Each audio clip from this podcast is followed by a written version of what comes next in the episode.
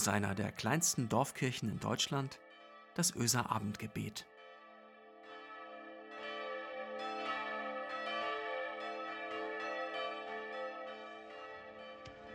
Herzlich willkommen zum Öser Abendgebet heute am 4. Dezember 2020.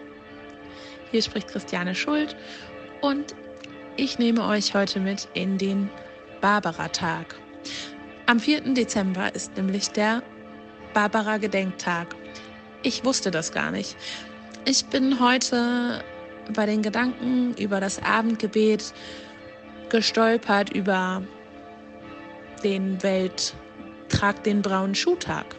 Dachte ich, das passt nicht so zum Abendgebet. Aber dann bin ich auf den Barbara-Tag gestoßen.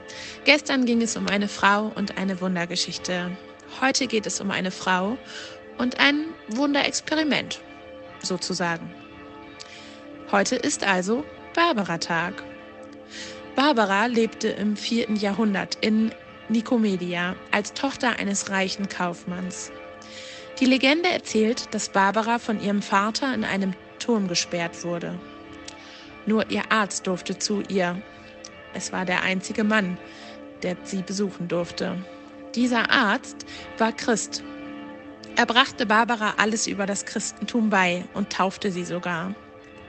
Als ihr Vater das hörte, ließ er sie ins Gefängnis sperren. Auf dem Weg ins Gefängnis blieb Barbara mit ihrem Kleid an einem Zweig hängen. An dem Tag ihrer Hinrichtung blühte dieser Zweig auf.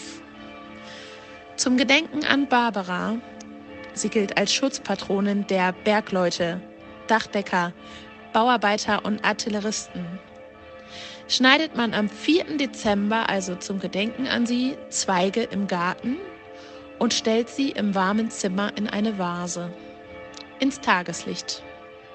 Das können Zweige vom Kirsch-, Apfel- oder Birnenbaum, von einer Weide oder einem anderen Frühlingsstrauch sein.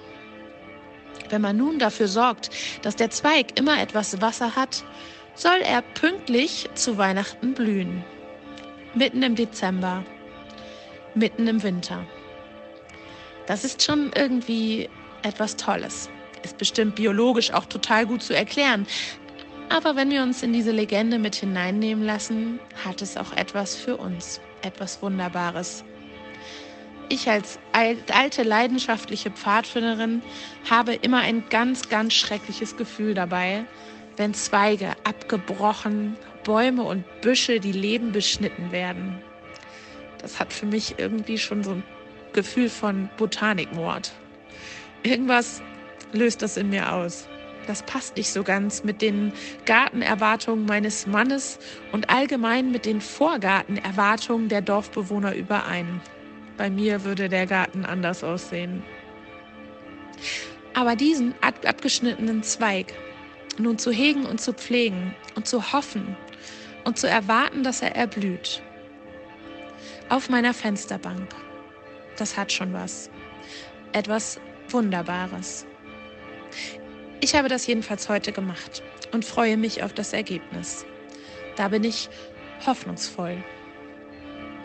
Es bedeutet, hoffnungsvoll zu denken, der Tod hat nicht das letzte Wort. Es erwacht wieder etwas zum Leben.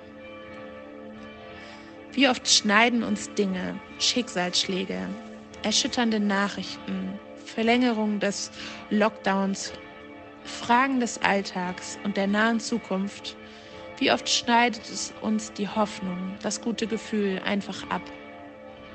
Wie so ein Messer durch den Zweig kann so etwas für uns, für den Moment, für den Tag und für einen Zeitraum jeden Mut auf hoffnungsvolle Gedanken nehmen. Manchmal sehen wir erst Wochen oder sogar Jahre später, dass durch diesen Schnitt in unserem Leben etwas Neues aufgeblüht ist. Aber die Zeit bis dahin ist oft schwer auszuhalten. Vielleicht hilft uns so ein Hoffnungszweig auf der Fensterbank. Und deswegen möchte ich euch heute einladen, das auch zu versuchen. Ich denke, es muss jetzt nicht mehr heute am 4. im Dunkeln, es darf auch der 5. Dezember sein. Aber wäre es nicht schön, wenn wir wüssten, dass unsere Abendgebetsgemeinschaft lauter Hoffnungszweige auf den Fensterbänken hat? Irgendwie finde ich das eine schöne Vorstellung. Vielleicht habt ihr Lust mitzumachen und mir zu berichten, ob es geklappt hat an Weihnachten. Vielleicht schickt ihr uns sogar ein Foto. Ein Zeichen der erwartenden Hoffnung. In der Zeit, in der wir warten auf unsere Hoffnung, Jesus Christus der, der wieder aufblüht. Ganz gewiss. Und vielleicht lässt sich mit diesem Zweig auch einiges ein bisschen besser aushalten. Oder zaubert auf wundersame Weise sogar ein Lächeln auf das ein oder andere Gesicht. Übrigens kann man Hoffnungszweige bestimmt auch sehr gut verschenken. Lasst uns gemeinsam beten. Gott, du Hoffnungskraft. Wir legen dir hin alles, wo uns Hoffnung fehlt, unsere Wunden, unsere Schnitte, jede Enttäuschung, jeden Umweg, jede Zerrissenheit, all unsere Verzweiflung. Wir bitten dich heute besonders für die Angehörigen von Menschen, die in diesem Jahr gestorben sind und für diejenigen, die jetzt gerade schmerzlich jemanden vermissen.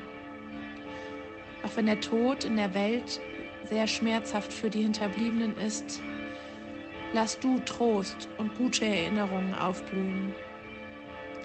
Lass du etwas Tröstliches aufblühen in Krankenhauszimmern, in Pflegeheimen, in Pausenräumen von Pflegekräften. Wir bitten dich für die Menschen, die keine Hoffnung entdecken können, keine Fensterbank für einen Zweig haben, weil ihr Zuhause die Straße oder ein zerrissenes Zelt ist. Schenke du, Herr, Hoffnung in Ländern, in denen medizinische Versorgung völlig unerreichbar und unmöglich sind. Schenke uns auch in dieser Zeit den Blick für die Menschen, die oft vergessen werden, weil wir ja auch gerade so sehr mit uns selbst beschäftigt sind und all dem, was bei uns Schnitte bringt. Sei du Hoffnung und Halt, wo kein Zweig und kein Licht mehr Hoffnung bringen kann. Und komm du hoffnungsvoll in unsere Häuser, in die Wohnungen, Küchen und Wohnzimmer. Lass in dieser Zeit etwas in unseren Herzen aufblühen. Amen. Und so geht in diesen Abend mit Gottes Segen. Segne dich Gott, der dich hört. Segne dich Jesus Christus, der dich versteht. Und es segne dich die Heilige Geisteskraft, die uns Hoffnung sehen und spüren lässt. Amen.